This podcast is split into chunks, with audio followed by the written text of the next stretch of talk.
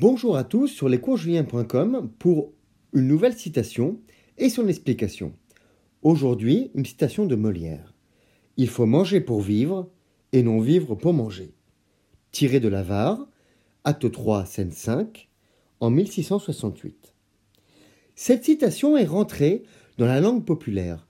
Tirée au départ d'un aphorisme attribué à Socrate, Molière la reprend dans une de ses pièces les plus célèbres, L'Avare donc. Le personnage principal, Harpagon, symbolise un avare maladif, pathologique.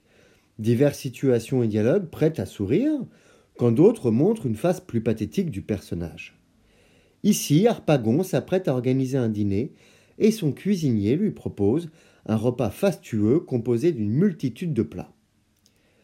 Évidemment, il est sceptique par rapport à la dépense qui se profile. Son neveu Valère l'aide à contrecarrer l'enthousiasme du cuisinier avec justement cette sentence Il faut manger pour vivre et non vivre pour manger. Cela signifie que manger possède une utilité, celle de nous prodiguer l'énergie nécessaire pour rester en vie et pour s'activer. Manger n'est plus dès lors présenté comme un plaisir, mais comme une nécessité. Le chiasme manger, vivre, vivre, manger s'oppose fermement à la gourmandise. Le verbe falloir rappelle à cet égard un devoir, celui d'éviter le péché de gourmandise, de luxure par la nourriture.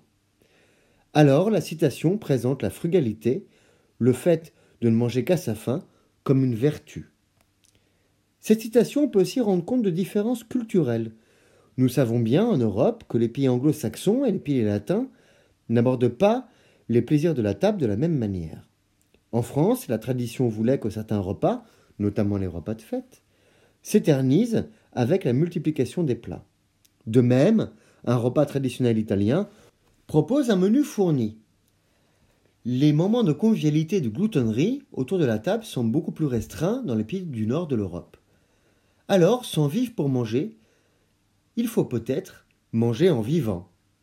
Cependant, à notre époque, où l'hygiène alimentaire est, avec raison, de plus en plus mise en avant, Molière était précurseur. Ainsi, il faut manger pour vivre et non vivre pour manger. Je vous remercie une nouvelle fois pour votre écoute et vous dis à bientôt sur lescourgiens.com. Au revoir.